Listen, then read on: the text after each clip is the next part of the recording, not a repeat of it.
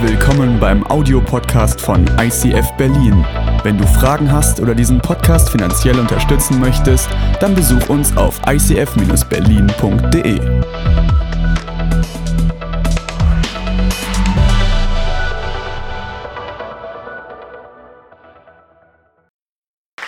Ja, wir haben, schon, wir haben schon lange überlegt, ob wir nach Ostern noch mit Hashtag Jesus weitermachen, weil der Plan war ja auf Ostern hinzuarbeiten und irgendwann, irgendwann haben wir gesagt, ich meine, logisch, gerade nach Ostern ist Jesus da, weil er sagt, er ist derselbe gestern, heute und in Ewigkeit und nach Ostern, wenn wir Ostern mit Hashtag Jesus aufgehört hätten, würden wir ja glauben, dass Jesus am Kreuz gestorben wäre und nicht wieder auferweckt ist. Aber weil er auferweckt ist, reden wir heute über Hashtag Jesus und ich habe den Titel heute ganz bewusst gewählt, die Wiederbelebung der Auferstehungskraft.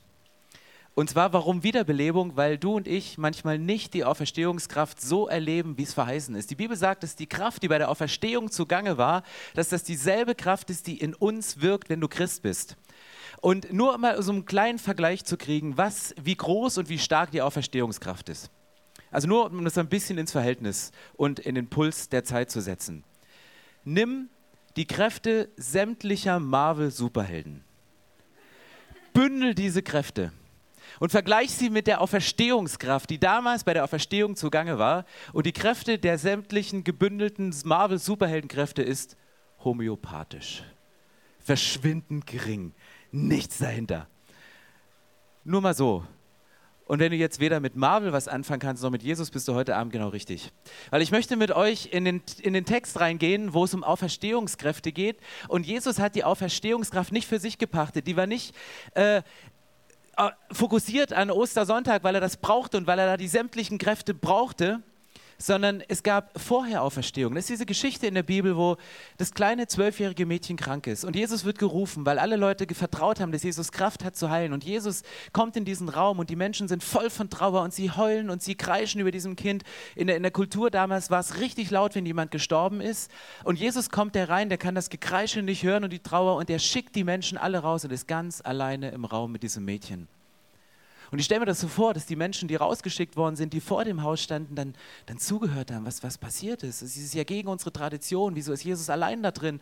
Das, das kann doch gar nicht sein. Und wir, wir müssen doch jetzt trauern. Das ist doch das, was wir immer gemacht haben. Und auf, auf einmal hören sie so die, die Schritte eines kleinen zwölfjährigen Mädchens über die Dielen tapsen. Und die sagen, das kann doch nicht sein. Ich, ich war doch dabei. Ich, ich habe doch... Ge, ich habe doch den, den, letzten Atemzug, wie sie ihr Leben ausgehaucht hat, ich, ich war doch dabei, ich habe doch gespürt, wie ihr Körper langsam kalt wurde. Und dann kommt Jesus mit diesem Mädchen raus und, und die Leute sind am Jubeln. Und ich weiß nicht, wo du gerade in deinem Leben stehst. Vielleicht haben dich Menschen verlassen, vielleicht sind Menschen rausgegangen aus deinem Raum, vielleicht sind Menschen ge gegangen. Aber solange Jesus mit dir im Raum ist, ist Leben möglich, ist neue Hoffnung möglich. Und deswegen möchte ich heute über die Auferstehungskraft sprechen und über die Wiederbelebung der Auferstehungskraft. Weil mir geht es nicht um Geschichten aus der Bibel, obwohl ich mich um eine Geschichte drehen werde, sondern das Ziel ist, dass diese Auferstehungskraft, von der versprochen ist, dass die in dir wirkt, dass die in deinem Leben wirkt, in deinen Beziehungen, in jeglichen Umfeld, dass die wiederbelebt wird, dass die wieder rauskommt. Warum? Damals gab es kein anderes Thema. Nach Ostern, das war die Message schlechthin. Es wurde über nichts anderes gepredigt als über Auferstehung hier, Auferstehung da, Auferstehung überall. Das war das Thema, weil die Leute, die sind raus und damals die erste Kirche, die ist nicht durch strategische Planung entstanden, sondern aus einer Explosion an Freude.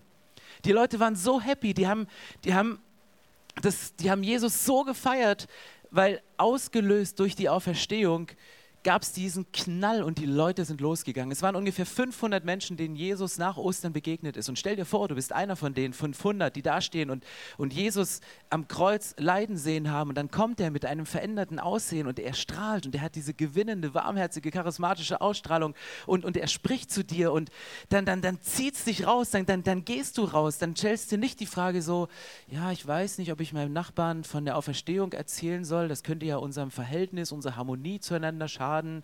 Wie würde ich denn dastehen bei meinen Kommilitonen? Nein, die Leute sind raus, die konnten nicht anders. Und innerhalb von kürzester Zeit ist das Christentum gewachsen, weil diese Explosion an Freude über dieser guten Nachricht der Auferstehung sich so verbreitet hat. Petrus predigt, 5000 Menschen heben die Hände und sagen, ey Gott, wir möchten Frieden mit dir schließen, wir möchten verbunden sein mit dir. Das kannst du nicht durch eine Predigt, das kannst du nur mit der Kraft Gottes. Und es passiert nur, wenn Gott Menschen von innen nach außen verändert. Und diese Kraft der Auferstehung, das ist das, was, was wirkt, was uns versprochen ist. Aber ganz ehrlich, es gibt Momente, wo du die Kraft der Auferstehung nicht spürst, oder? Ganz ehrlich, wer von euch spürt immer 24 Stunden am Tag die Kraft der Auferstehung in sich? Wer von euch betet, die Menschen werden immer gesund? Wer von euch ist morgens wach, wenn der Wecker klingelt? Wer von euch hat das Gefühl, dass wenn er spricht in eine Situation, die, die zwischenmenschlich verfahren ist, dass eine geistliche Klarheit reinkommt? Mir geht's so. Es gibt Momente, wo ich die Kraft von Gott, ich, ich spüre sie nicht und ich, ich frage mich, was ist denn los? Bin ich falsch? Danke, Insa, für den super genialen Input, weil ich kenne dieses Gefühl nichts wert zu sein, was falsch gemacht zu haben. Dieses Gefühl von, es liegt an mir. Und deswegen lasst uns reingehen in diese Geschichte, wo eine Familie, Lazarus, Maria und Martha, etwas mit Jesus erleben, was sie zuvor noch nie erlebt haben. Und für uns ist es manchmal schade, wenn wir die Bibel kennen oder wenn du nicht christlich aufgewachsen bist, vielleicht schon mal einen Film über Jesus gesehen hast. Wir wissen ja oft das Ende der Geschichte.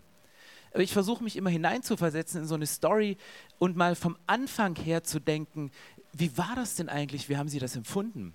Und es gibt diese Geschichte in der Bibel von Maria, Martha und Lazarus. Und diese drei, das waren Geschwister und das war so die Vorzeigefamilie. Die haben alles investiert. In den heutigen Kontext übersetzt, das waren die Leute, die sich im ICF so dermaßen überdurchschnittlich einbringen die alles gemacht haben. Also Lazarus, das war so ein, so ein, so ein, Typ, beste Freund von Jesus, die waren wirklich so close. Dann, dann ist Maria, das war diejenige, die, als Jesus bei ihnen zu Besuch war, dieses Fläschchen von kostbarem Öl im Wert von einem Jahresgehalt über den Füßen von Jesus ausschüttet, es mit den, mit den Haaren trocknet. Die investiert ein komplettes Jahresgehalt. Das wäre so, als wenn du sagst, hey, ICF hat mal wieder einen Spleen, die wollen eine neue Location eröffnen, irgendwo in Berlin oder Brandenburg, oder die wollen zwei Leute anstellen, dass du sagst, naja, ach, ich überweise mal kurz ein Jahresgehalt. So, so Leute, also ich meine, wenn ich Jesus wäre, die würde ich mir warm halten, oder? Aber sowas von. Dann Martha, weißt du, es war nicht die Worshipperin wie Maria, sondern die hat gerödelt. Als Jesus zum Essen war, hat die geputzt und nochmal, weil es war ja Jesus, der gekommen ist und hat nochmal extra clean alles gemacht, weil Jesus steht drauf, wenn es sauber ist. Und, und die hat wirklich alles gemacht, wo du denkst, hey, das ist doch so eine Vorzeigefamilie. Und jetzt kommt die Situation, dass dieser Familie, die Jesus liebt und die von Jesus geliebt wurden, auf einmal plötzlich eine Krankheit reinkommt. Die Bibel sagt nicht, was es für eine Krankheit ist, ob es eine schleichende Krankheit ist, aber es sieht so aus von dem Restkontext, dass es eine sehr spontane Krankheit ist. Und ich, ich weiß nicht, was es war, vielleicht ein, ein, ein Fieber. Und, und du bist dann da als zwei Schwestern, die ihren Bruder pflegen und mit zusehen müssen, wie er langsam abbaut, wie sein Körper schwächer wird, wie es langsam dem Ende zugeht. Und dann, dann kommt kurzzeitig diese Hoffnung, hey Jesus, wir kennen ihn doch, er war mit uns unterwegs, wir haben Wunder mit ihm erlebt, er ist gerade nicht da. Und dann schicken Maria und Martha schicken einen Boten los zu Jesus und sagen, Jesus, dein, dein, dein Freund Lazarus, der ist krank, kannst du bitte kommen und ihn heilen? Wir glauben, dass du die Heilungskraft hast, aber wir brauchen dich, Jesus, dass du betest für ihn. Und Jesus sagt, naja, ich komme, aber noch nicht jetzt.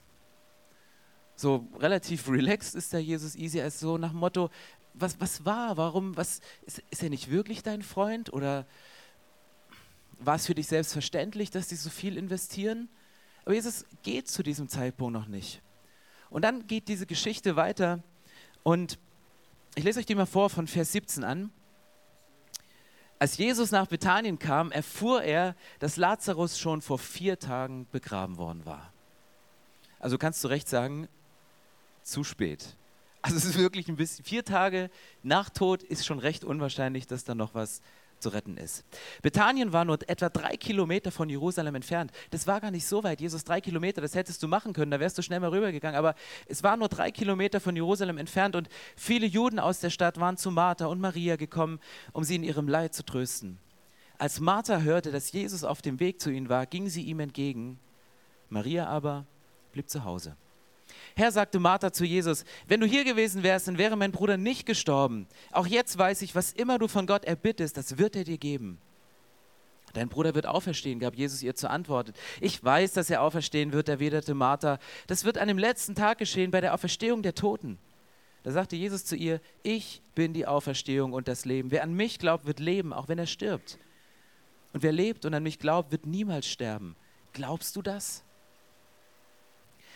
Eine Geschichte, wie sie in der Bibel steht.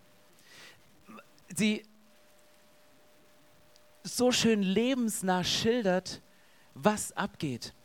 Bei einer Familie, die Jesus erlebt haben, die seine Wunder erlebt haben, die Zeugen waren, die es am eigenen, die so close mit Jesus waren, die an einem Punkt stehen und sagt, es gibt Momente, in denen wir die Kraft von Gott nicht spüren. Und ich habe mal vier Momente, die Sie hier während dieser kurzen Phase, während dieser Verse erleben, mal zusammenformuliert. Und ich glaube, dass Sie eine Parallele haben zu unserem Leben. Und der erste Moment, wo die Kraft Gottes flöten geht, ist die Herr, der, den du liebst, ist krank Momente. Das sagt, das sagt, das sagt Martha. Herr, der, den du liebst, ist krank Momente. Kennst du das? Du denkst eigentlich, alles ist gut, aber auf einmal kränkelt etwas. Und du hast das Gefühl, die Sache, für die du eingestanden bist, die Sache, für die du aufgestanden bist, die ist Jesus genauso wichtig, wie sie dir wichtig ist, aber auf einmal ist sie weg der Job, den du so liebst, ist auf einmal weg, weil die Firma Konkurs anmeldet. Und er ist nicht mehr da. Die Beziehung, in der du drin warst, die du als die Beziehung von Jesus gewollt gesehen hast, zerbricht auf einmal, wird krank. Es vergiftet sich was in dieser Beziehung. Und diese Beziehung geht kaputt. Und du denkst, Jesus ist doch in deinem Sinne. Oder vielleicht warst du verheiratet, wenn du über 20 bist. Und, und ein Partner hat außerhalb der Ehe etwas gefunden, was er als Bedürfnis mal formuliert hat oder auch nicht formuliert hat und es in der Ehe nicht gefunden hat und du hast gemerkt, unsere Beziehung ist erkrankt und ist dran zerbrochen.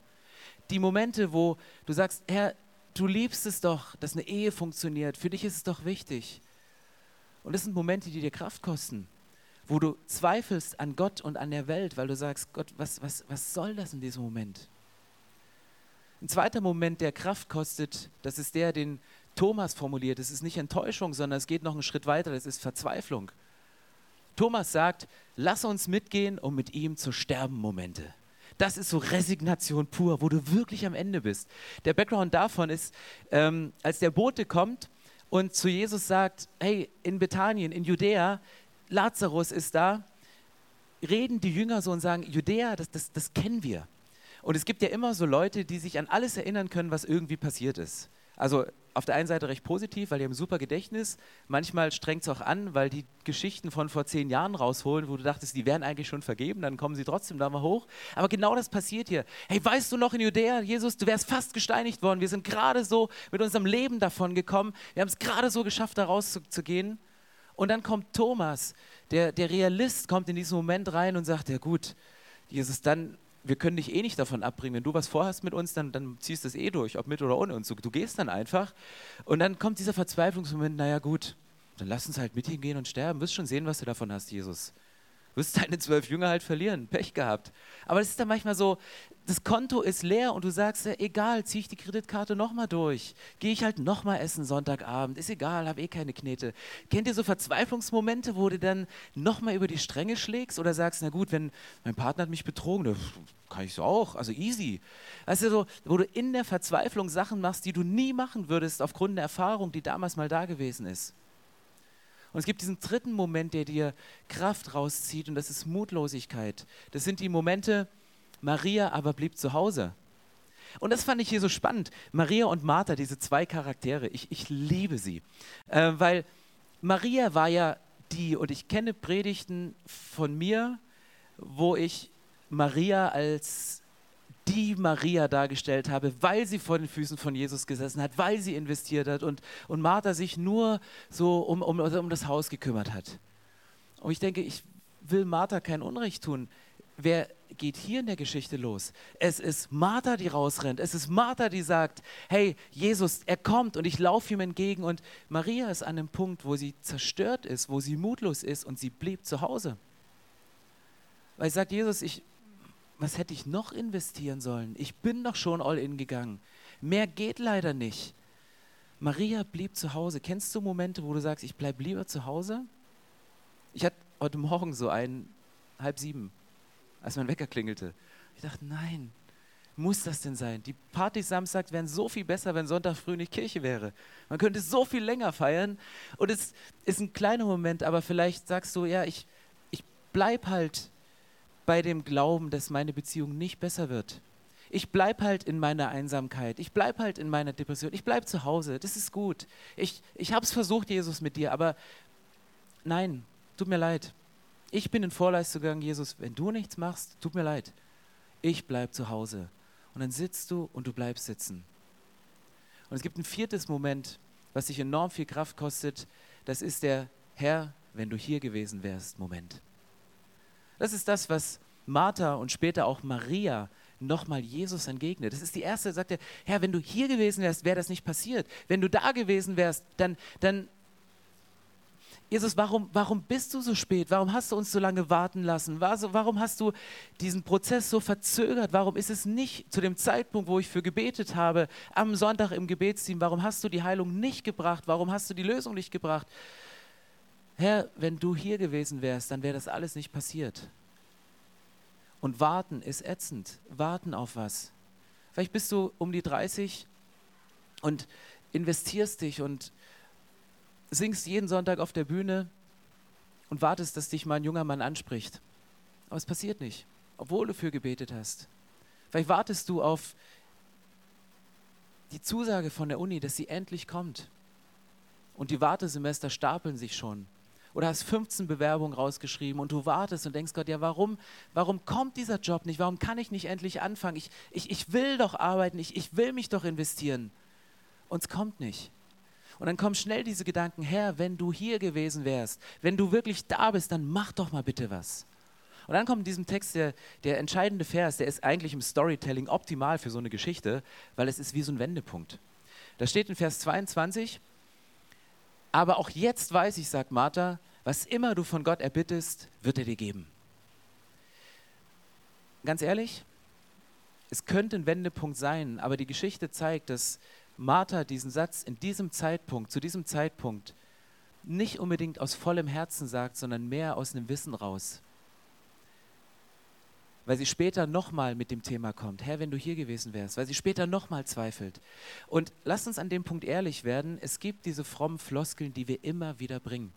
Jemand geht schlecht und wir bringen irgendeinen guten Spruch. Und vieles von den Floskeln, ich will sie nicht schlecht machen, weil hinter jeder Floskel streckt eine enorme Kraft. Aber es braucht Zeit, das, was wir aussprechen, auch wirklich zu erleben.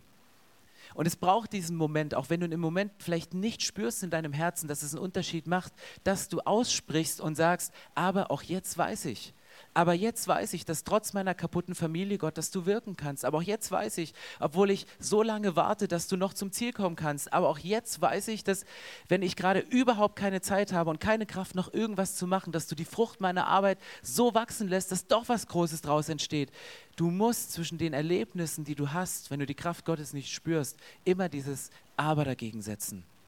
Nicht oberflächlich wie ein Aufkleber hinten auf dem Auto, der alles schönredet. Es braucht keine Schönräder. Aber es braucht Menschen, die das aussprechen, auch wenn sie es vielleicht im Moment noch nicht führen, aber die Wendung kommt, wenn du anfängst, sagt Jesus, ich, ich kann es mir nicht vorstellen, wie, aber jetzt weiß ich, was immer du von Gott erbittest, wird er dir geben.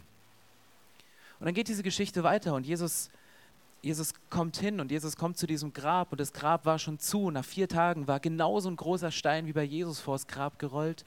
Und dann steht in diesem Kapitel der kürzeste Vers im Neuen Testament. Der kürzeste Vers im Neuen Testament besteht genau aus zwei Worten. Und diese zwei Worte heißen, Jesus weinte. Jesus weinte. Jesus kommt hin und sieht, was die beiden Schwestern investiert haben, weil es war nicht irgendeine Person, die da gestorben ist, sondern es war ihr Bruder. Und sie haben sich gefragt, warum unser Bruder, warum er? Warum? Das, das, das, das, geht doch nicht. Und, und Jesus, Jesus weint, weil er mitfühlt, weil er weiß, wie es ist, dem fieberkranken Menschen den Schweiß abzutropfen, ihm zuzuhören, wie er nur noch schwer atmet und wie er in den letzten Zügen versucht, ein Gebet zu sprechen und das versucht auf die Reihe zu kriegen, was mit ihm gerade passiert und was er von Jesus immer persönlich gehört hat. Und Jesus weint über die Situation, weil da liegt ein Freund von ihm, das ist Lazarus. Und Jesus weint, weil der Tod ist nicht der Feind des Menschen, sondern der Tod ist der Feind von Gott. Und Jesus ist ans Kreuz gegangen, um den Tod zu besiegen. Und er wusste, ich muss den Tod besiegen. Und, und er weint über diese Situation, weil Jesus ist nicht ein oberflächlicher, abgeklärter, kühler Typ, der uns irgendwie zappeln lässt und sagt, ich lasse dich in deinen kraftlosen Momenten alleine. Im Gegenteil, er sagt, ich setze mich neben dich und ich weine. und ich weine mit dir. Und was macht Jesus in diesem Moment? Martha kommt zu ihm und sagt, lieber Jesus, du bist zu spät. Es hätte anders laufen können, wenn du früher reagiert hättest. Und dann sagt Jesus, das, das, was hier passiert, das passiert nicht einfach nur so, sondern es passiert, dass die Kraft Gottes sichtbar wird. Das passiert für die Jünger. Das passiert, damit Menschen sehen, dass ich Gott bin. Und dann sagt diese, diese Martha und sagt, ja, ja, ich, ich, ich kenne das schon, ich kenne deine Predigten. Er wird auferstehen. Ich, ich weiß, dass er auferstehen wird, weil später mal, in der Ewigkeit. Und was macht Jesus in diesem Moment? Er stellt sich hin und sagt, ich bin die Auferstehung und das Leben. Wer an mich glaubt, wird leben, auch wenn er gestorben ist. Jesus sagt, ich hole das, was du als Hoffnung fürs Jenseits hast, für die Zukunft, dass er auferstehen wird, ich hole es in die Gegenwart und ich stelle es hier hin. Ich mache das Wunder um etwas, was, von dem du hoffst, was irgendwann mal passiert, dass es genau jetzt passiert. Und dann, finde ich das Geniale, knüpft es Jesus nicht an Bedingungen. Die Bedingungen, die wir oft an uns stellen, um uns wertvoll zu fühlen. Jesus sagt nicht, hey Lazarus, wenn du ein bisschen mehr Sport gemacht hättest, wärst du nicht so früh gestorben. Der hat auch nicht gesagt, Maria, es war ein cooles Opfer, ein Jahresgehalt, aber ich habe zwei Füße. Zwei Fläschchen wären schon drin gewesen, oder?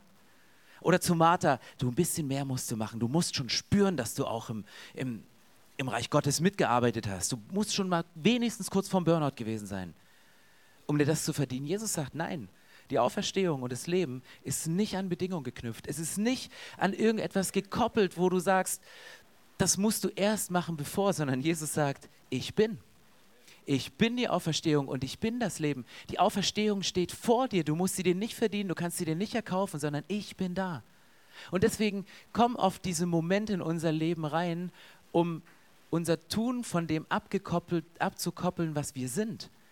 Weil ich, wenn, wenn ich merke, da geht was den Bach runter, es wird jemand krank, dann fange ich an, mehr zu beten, mehr zu machen, was grundsätzlich nicht schlimm ist. Aber Jesus sagt, no, it's not your prayer, it's easy ich bin die Auferstehung, ich komme rein. Koppel das ab von dem, was du machst und von dem, was ich mache. Und Auferstehung, das ist gratis. Das ist Gnade, das ist ein Geschenk von Gott. Und dann geht die Geschichte weiter und ich möchte euch nicht so lange auf die Folter spannen. Ähm, was passiert dann genau in diesem Moment, wo Jesus davor steht und es spürt? Jesus richtete den Blick zum Himmel und sagte, Vater, ich danke dir, dass du mich erhört hast. Ich weiß, dass du mich immer erhörst. Krasse Aussage. Jesus kann das. Aber wegen all der Menschen, die hier stehen, spreche ich es aus. Ich möchte, dass sie glauben, dass du mich gesandt hast. Danach rief er mit lauter Stimme, Lazarus, komm heraus. Der Tote trat heraus, Füße und Hände mit Grabbinden umwickelt und das Gesicht mit einem Tuch verhüllt.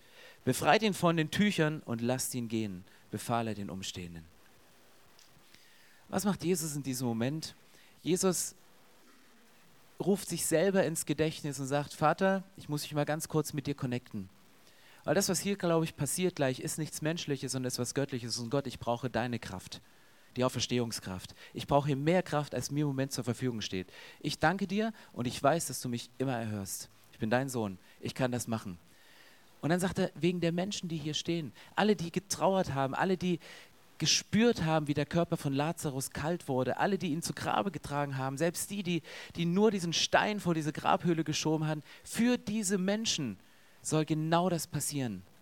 Und dann macht Jesus einen Schritt, er macht all das, was er im Kopf hat, all das, wovon er überzeugt ist, all das, was er denkt, all das, was er im, Heil, im Heimlichen, im Stillen betet, er spricht es aus.